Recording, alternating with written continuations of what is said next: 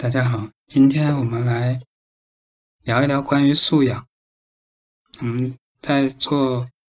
五 S 的时候，最后一项就是素养。素养是什么？素养就是经过前面的一系列的行为和活动，我们现场的每一个人都具备了极高的素质，都能够自主自发的去做五 S 的事情。当然，这样的情况是一个。理想化的状态，绝大部分的时候都不会有人说心甘情愿的、自主自发的去做这样的事情，特别是在一个工厂里面。工厂里面大家来上班，特别是工人来上班，无非就是要挣钱，要有一个稳定良好的一个收入，有一个比较舒心的工作环境。至于说这些五 S 的事情，这些整理整顿、清扫清洁，对于个人工人来说，并没有那么重要。虽然说我们通过这样的一些方式方法，让人能够去做这样的事情，并且能够长时间的做这样的事情，可能有人说，二十一天人就可以养成一个良好的习惯。这良好的习惯，也是建立在说我们自主自发的。就是如果说真的在一个工厂里面，能够让工人把五 S 的事情当做一个习惯去养成的话，那我只能说明，只能说这样一个工厂的管理水平是非常的高了。这些工人的。素质，这些工人的认知已经非常的了不起。那我们是否就真的达不到说让人自主自发的去做呢？也不能完全否定，毕竟还是有那些对工作认真负责、对自己负责的人，他在这样的一个工作过程当中形成了良好的习惯。并且在这样的一个做五 S 或者是做改善的这样一些过程当中，对自己不断的有一些自我满足、自我肯定这样的一些人，他会去主动自发的去做改善，去做现场任何事情。但是毕竟这样的人是很少，怎么样能够让更多的人去向这些？能够自主去做、自主去改善的人学习，并且朝着他们的一个方向去做，这可能需要一个整体的一个文化。当然说做文化可能有点虚，但是就就是一个怎么样打造这样的一个团队的氛围。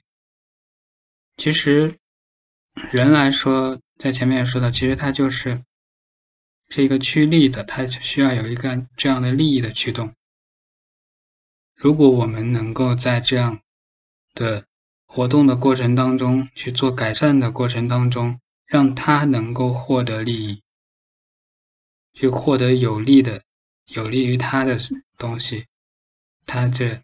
意愿是不是就会更强一些？就会更愿意去做这样的事情，因为他在做这样的事情的时候。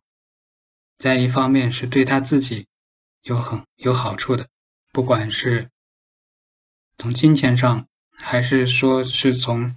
价值、自我价值的实现和被肯定的这样的一些角度上去达到这样的激励效果。这里又说到，为什么全世界可能大家都在学习丰田，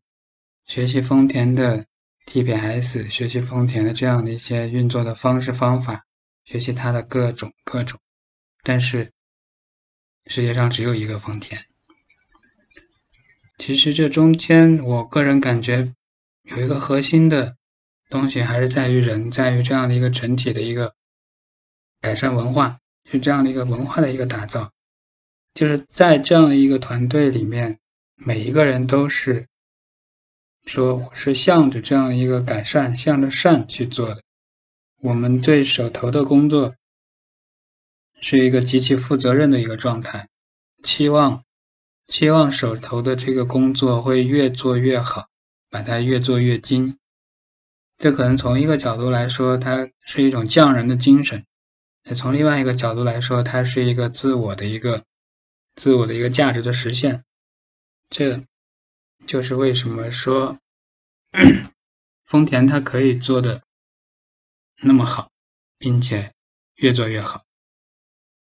就是当所有的人心里面想的都是一件事情，就是把这个手上的事情越做越好，那形成的这种力量是难以想象的。那么回到我们普通的企业，或者是说这样的一个基础很差的企业，有没有办法去让人够去愿意做这个事情？我觉得还是有的，就是他既然说每个人在做这样的事情的时候，如果他在做的事情的过程当中得到好处了，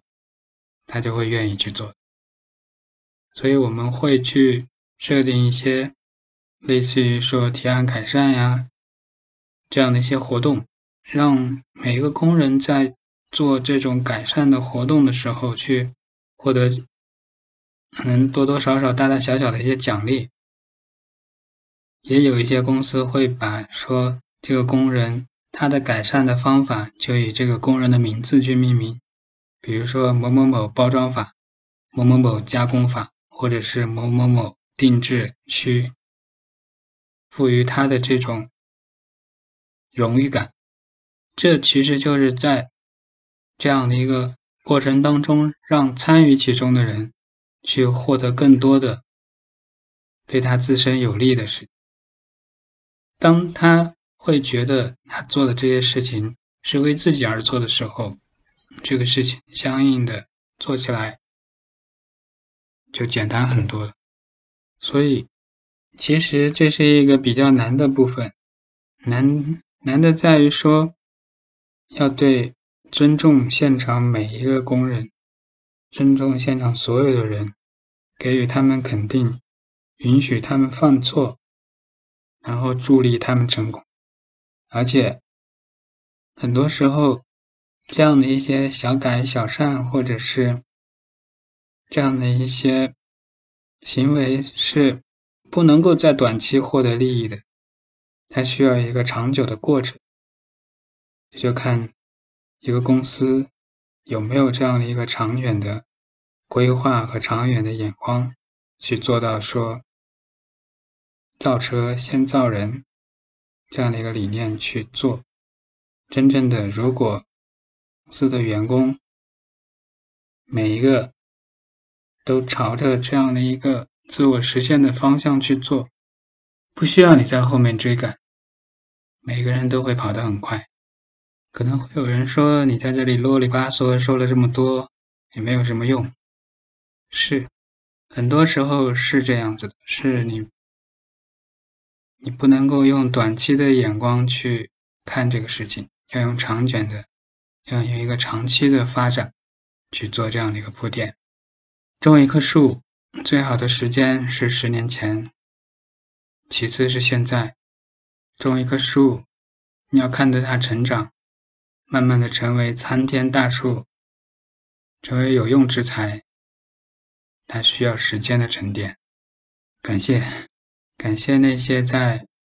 实践的路上一点点的耕耘、去培养、去投入、具有长远眼光的领导者。谢谢你们，让整个世界，让这样的一个制造业越来越好。